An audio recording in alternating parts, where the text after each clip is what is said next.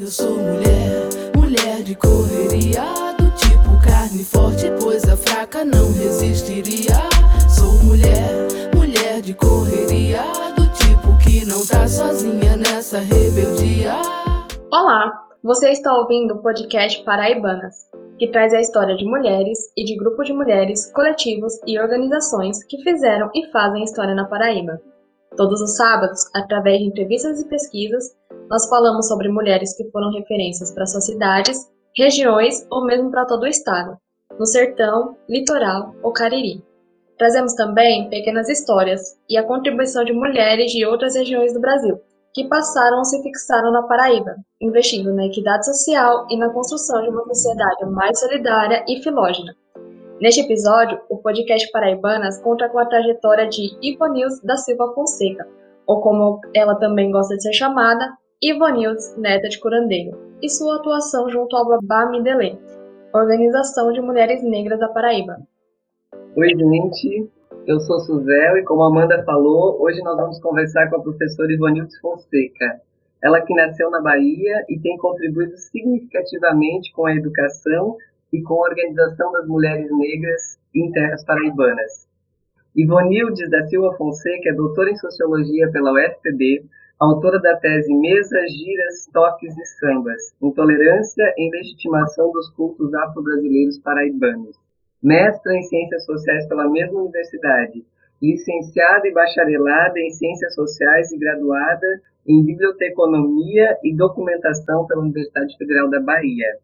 Ivonildes, Vânia, como é carinhosamente chamada pelas amigas, integra a equipe do Bamidelê, e foi uma das fundadoras do NEAB, o Núcleo de Estudos Afro-Brasileiros e Indígenas da Universidade Estadual da Paraíba, Campus 3 de Guarabira, universidade da qual ela é professora titular vinculada ao Departamento de Pedagogia. Atualmente, Ivonildes Fonseca é também diretora do Campus 3 e acaba de ser eleita vice-reitora da UEPB. Ivonildes, é com grande prazer que nós recebemos aqui, aqui no Paraibana. Um prazer todo meu.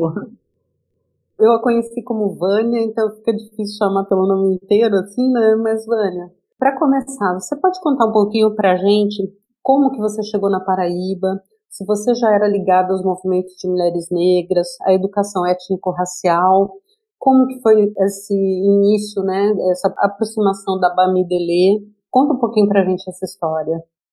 Bom, eu cheguei na Paraíba definitivamente para morar né, a partir de uma relação amorosa que eu tinha com um paraibano.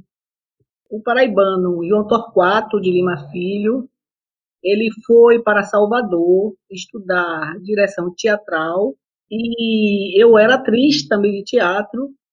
Nós nos encontramos em Salvador e em Salvador nós tivemos dois filhos e um dia né, isso nos idos de 1990, o Torquato resolveu voltar para Paraíba, meio desencantado com diversas coisas de trabalho, e ele voltou para Paraíba. Eu fiquei em Salvador porque eu trabalhava à época na Secretaria de Segurança Pública do Estado da Bahia.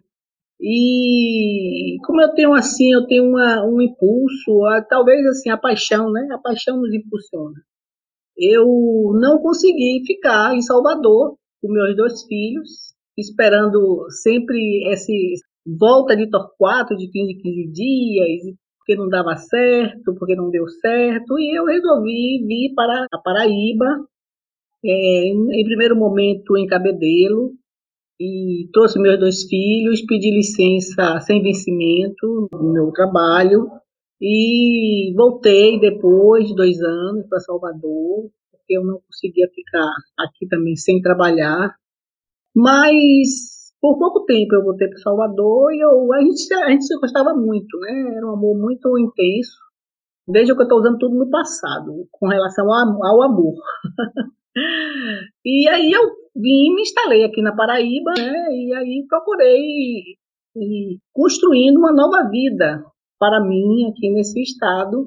Eu já participava de movimentos em Salvador, comecei a fazer a mesma prática em Cabedelo, né? Trabalhei com um grupo de mulheres lá, fizemos uma experiência muito bacana, com alfabetização de mulheres, porque eu morava numa área que era habitada por pescadores e pescadoras, e também ações né, nesse campo étnico-racial negro. E Cabedelo, que tem uma distância né, muito curta né, de João Pessoa, e muitas das coisas a gente resolvia em João Pessoa, então os meus filhos estudavam em João Pessoa, e eu também comecei a frequentar o movimento negro em João Pessoa.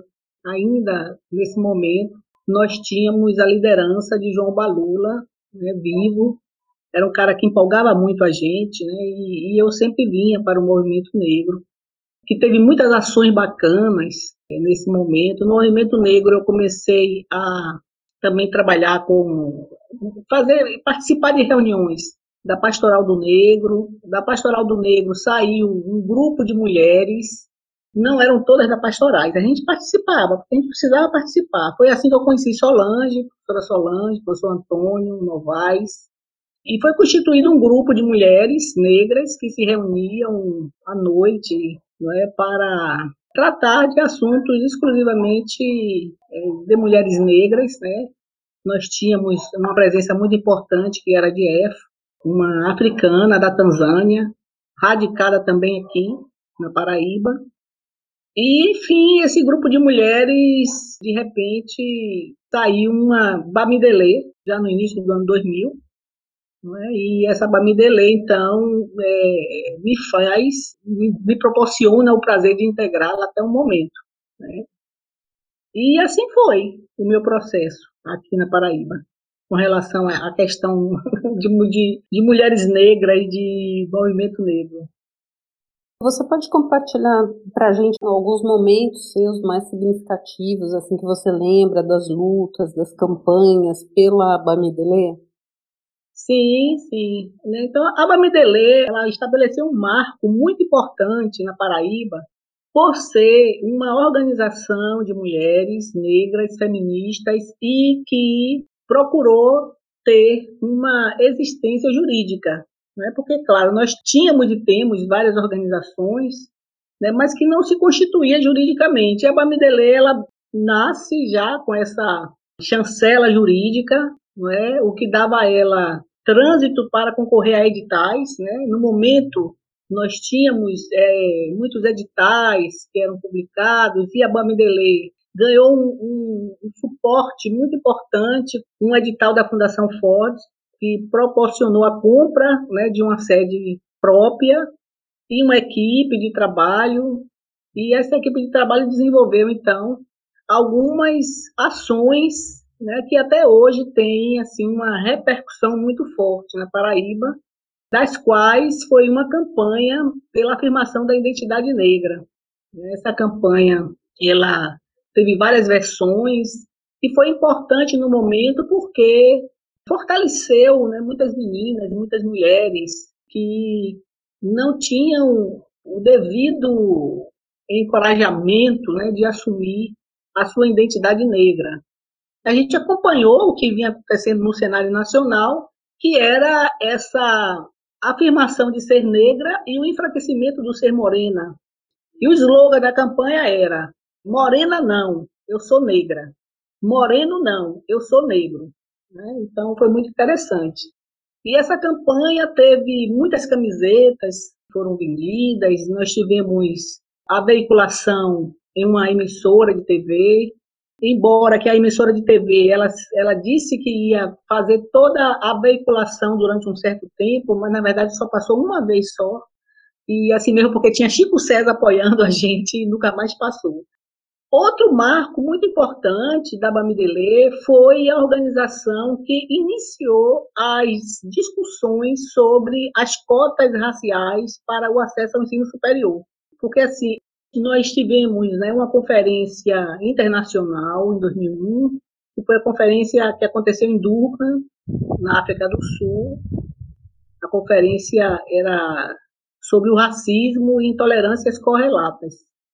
E logo depois né, dessa conferência, nós vamos ter o desdobramento de muitas ações, vamos chamar de afirmativas aqui no Brasil. Uma delas foi essa discussão sobre cotas raciais, e a Bamidele lançou isso aqui na Paraíba, e muitos, muitos eventos nós fizemos. eventos com público pequeno, com público grande, na Universidade Federal, na Assembleia Legislativa, em alguns auditórios que eram alugados. E, enfim, nós né, fizemos esse, essa contribuição para essa campanha né, de, de, cotas raciais para o acesso ao ensino superior.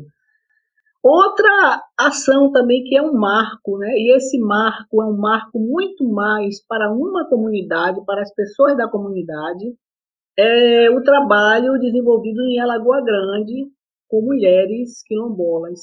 Né. Esse trabalho ele tem um saldo hoje muito positivo, que tem um grupo de mulheres negras lá em Caiana, que tem a Luciene, que é uma representante importante, assim como tem Elza, Dona Edith.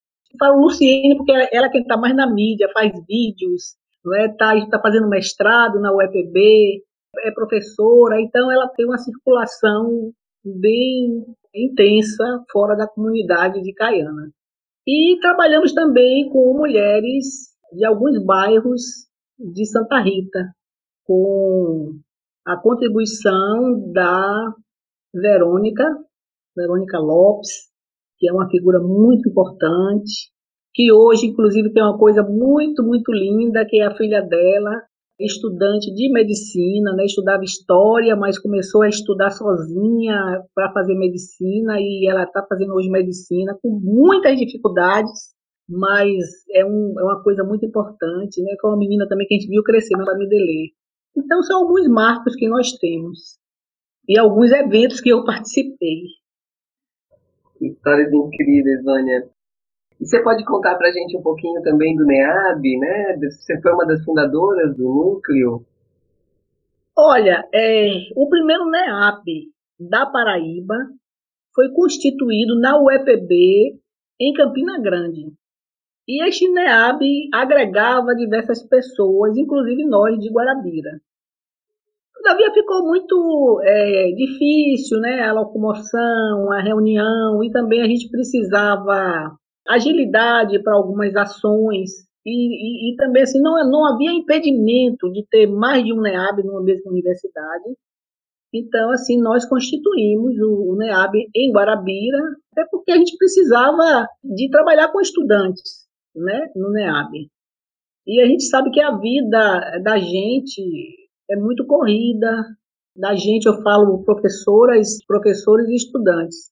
Não é porque boa parte dos estudantes é, da UEPB, nas diferentes cidades, são estudantes de zona rural, né, de outros estados, e tem, tem uma questão de transporte, que tem um horário certo para chegar e para voltar para casa. Então, a gente precisa dos espaços de tempo livres para trabalharmos com estudantes. Então, essa foi uma das causas né, que nos levou a criarmos o NEAB da UEPB de Guarabira.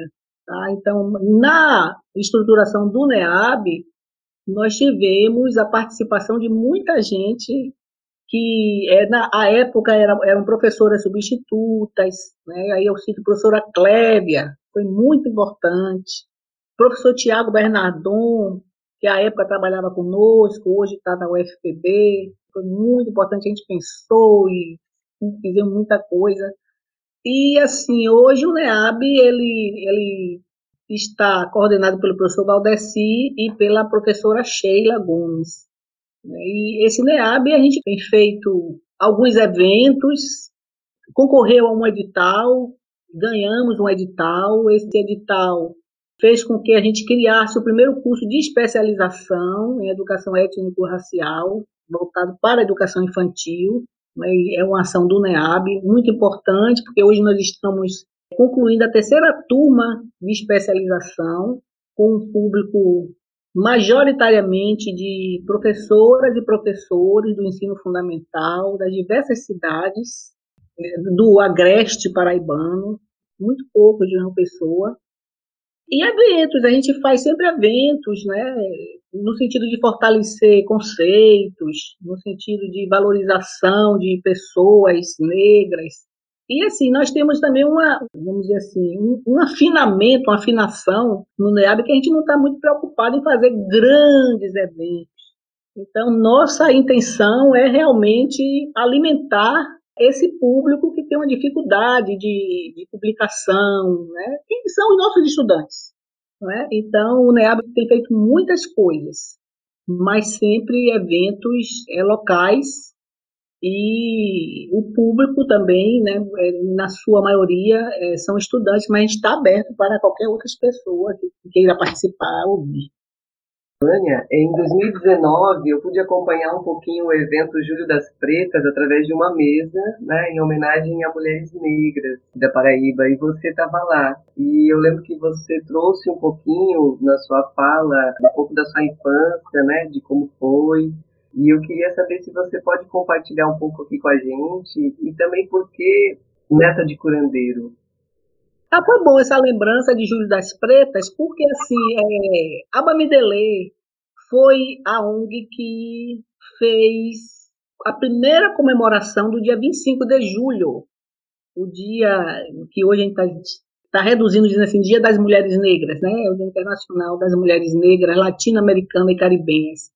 E a Midele também tem esse marco na vida, porque foi a ONG que trouxe esta data para a Paraíba, e essa data, inicialmente, ela era festejada pela Bamidele. Hoje é uma coisa muito boa porque agrega várias organizações de mulheres e até o Júlio das Pretas, que é uma outra autoria, mas que agrega conosco hoje.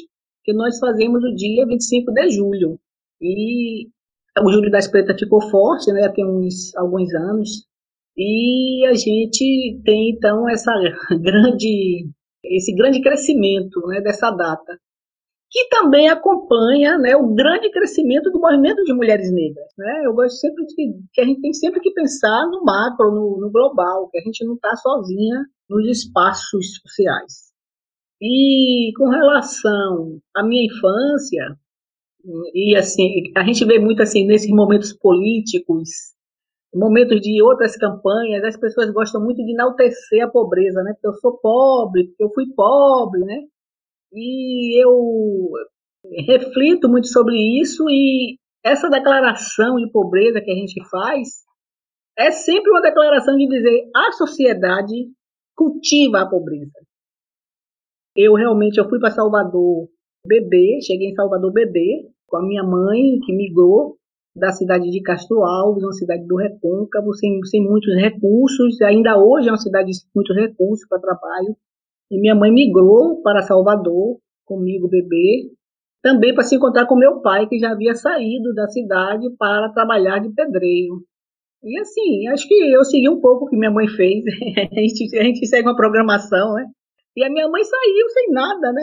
Foi encontrar com meu pai, não tinha casa, não tinha nada. Terminou que a gente ficou um pouco no, no ambiente de trabalho dele, que era um galpão. Então, minha infância foi essa infância de que assim eu não tenho não tenho trauma né sobre isso os, os, assuntos que eu vou tocar aqui mas eu lamento muito que é uma situação que se repete hoje e este país já deveria ter resolvido isso né? Então, assim, a minha infância foi uma infância de convivência diária com fome. Eu era marcada na família porque eu não aguentava a fome. Quando chegava a hora da fome, eu estava sempre no cantinho, né? fraca.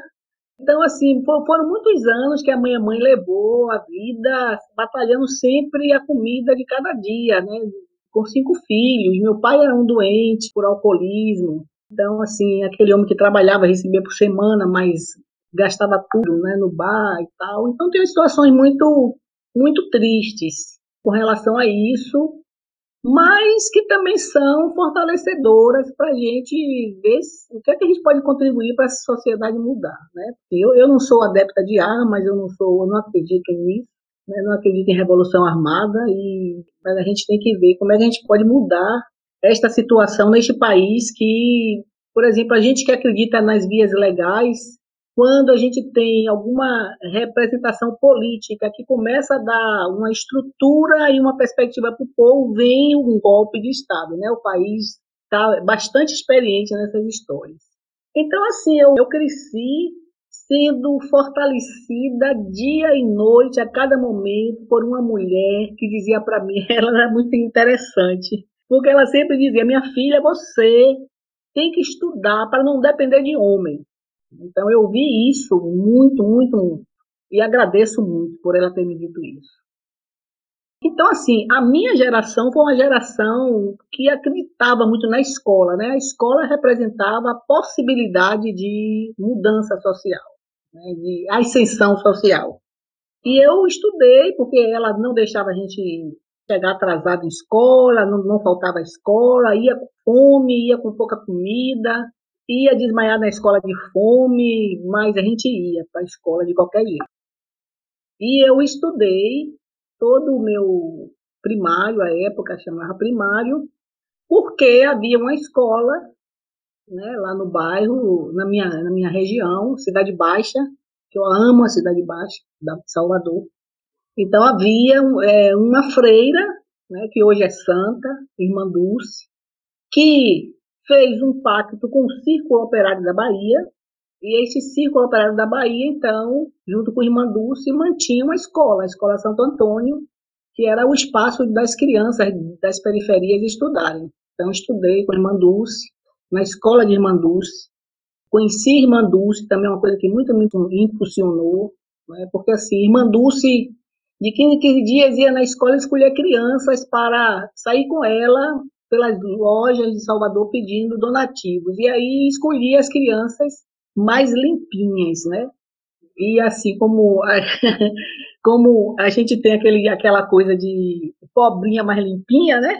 E os cabelos crespos, a mãe faz o quê logo de manhã cedo quando a gente acorda? Dá uma penteada aí, bota um rabo de cavalo bem amarrado, né? Então eu estava sempre com os fios no lugar, na brilhantina, e sempre com a roupa limpinha. Então Algumas vezes eu era escolhida para ir com Irmã Dulce junto com outras crianças pedindo nativos e tal. Aquilo me, me realmente me empolgou muito, até cheguei um momento até de pensar até ser freira, né, pelo modelo de Irmã Dulce. Enfim, a questão da religiosidade, ela é muito forte na minha família. Diante da, da vida dura que a minha mãe levava, né, porque minha mãe fazia de tudo para batalhar comida, inclusive foi lavadeira durante muitos anos. Ela lavava roupa de madrugada, eu passava, eu entregava roupa na cabeça. E nas durezas da vida, ela estava sempre consultando um caboclo que morava perto da minha casa, que era um homem da polícia militar, um, um homem de patente, era um tenente que tinha um caboclo Aí ele atendia as pessoas. Então, várias vezes minha mãe foi para o caboclo, meu pai também acreditava nisso, chamava na época curador. E daí a gente sempre foi, né, frequentar outras casas, umbandas, sempre, sempre, sempre. Minha avó ia junto também, porque de repente minha mãe veio para Salvador e começou a fazer aquilo que a gente observa né, em qualquer fluxo migratório, né? Vem uma e depois vai trazendo os demais, né? Traz irmã, irmão, a mãe, minha mãe trouxe minha avó, trouxe todos os irmãos também para Salvador. Então, a questão da religiosidade é muito forte e eu cresci querendo um pouco saber da minha, da minha história, porque as pessoas negras, é, a gente não tem o direito né, para saber da nossa história familiar, né? A gente chega no nosso avô e nossa avó, nós, nós paramos, que a gente não sabe mais nada. E eu tenho esse projeto na minha vida, né, de descobrir a minha família. E fui e voltei lá no, em Castro Alves, num determinado momento, tem uns poucos anos. E eu fui lá procurar minhas tias, né, conversar. E lá eu me lembrei de um encontro que eu tive com meu avô paterno. E o meu avô paterno, eu montando depois do quebra-cabeça, ele abandonou a vida urbana e ele foi morar no mato e ele era curador. Então me lembro de criança ter tido um encontro com esse meu avô na tapera que ele morava, né, cheio de ervas e tal. Aquilo me marcou muito e teve um momento que eu senti muito a presença dele comigo.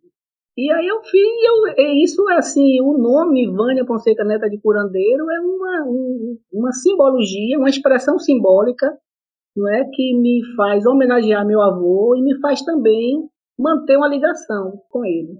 Que era, o nome dele era, era Seu Preto.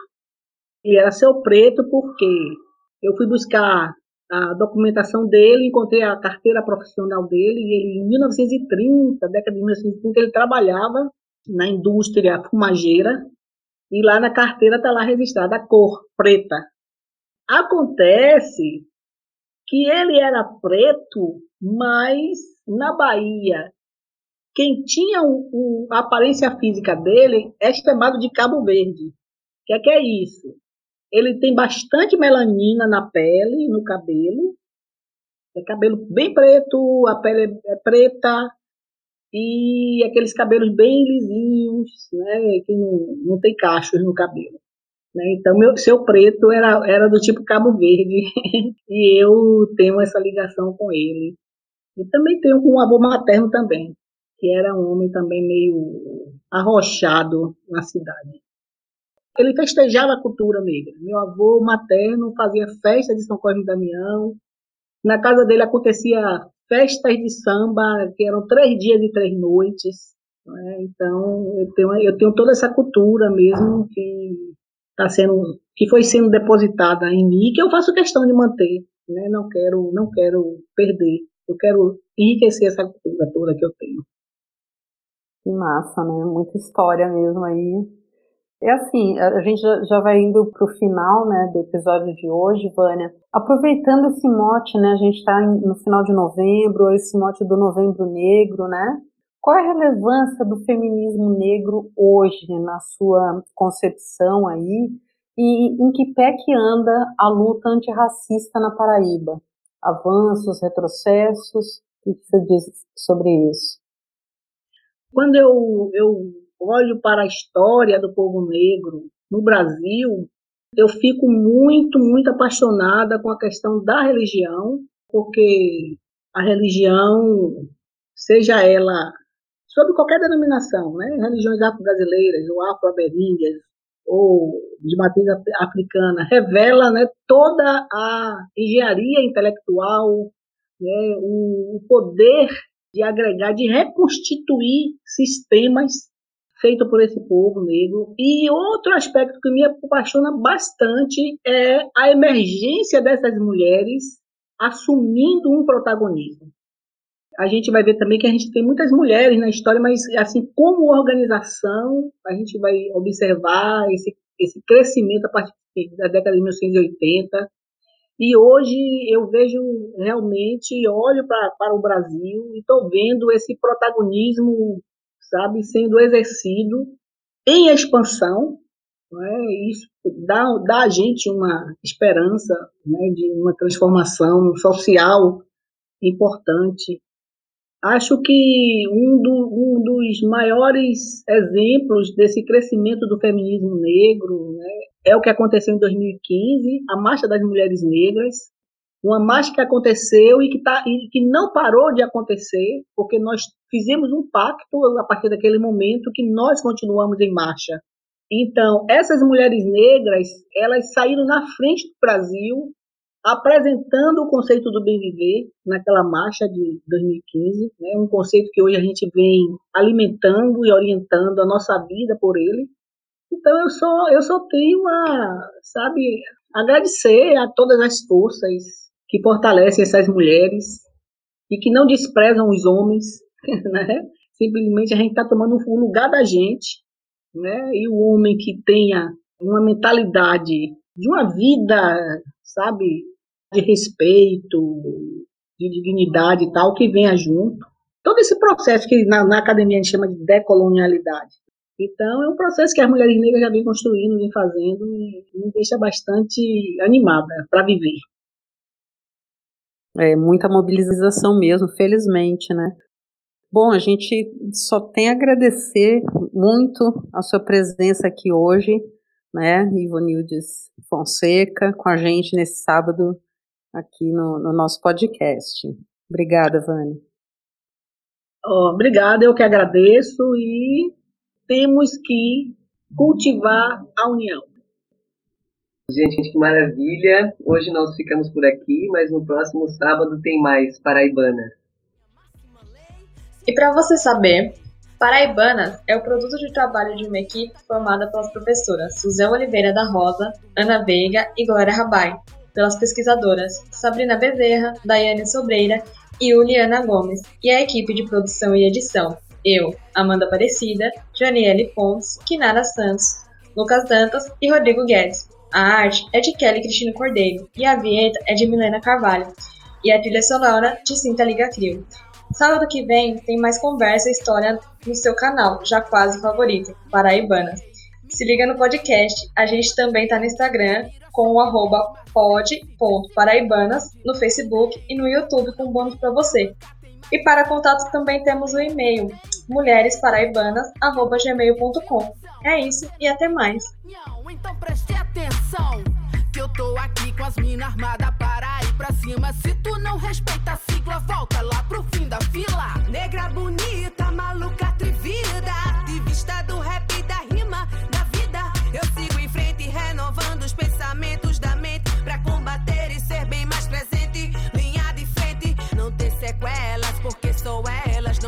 todas elas, convoco todas pra missão.